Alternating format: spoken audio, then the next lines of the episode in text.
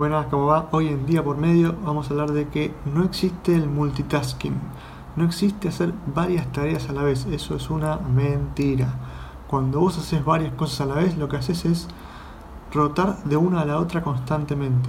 Prestás atención a una, dejas de prestar atención, prestás atención a otra y así sucesivamente.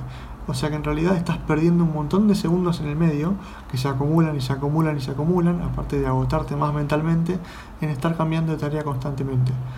El cerebro no puede concentrarse en varias cosas a la vez, se concentra en una y va turnando esa concentración, con lo cual te conviene poder enfocarte bien en algo, terminarlo y después cambiar a otra cosa. O bien dedicar 5 minutos a una cosa, rotar 5 minutos a otra, pero no estar constantemente haciendo dos cosas a la vez o diez cosas a la vez porque no te sirve.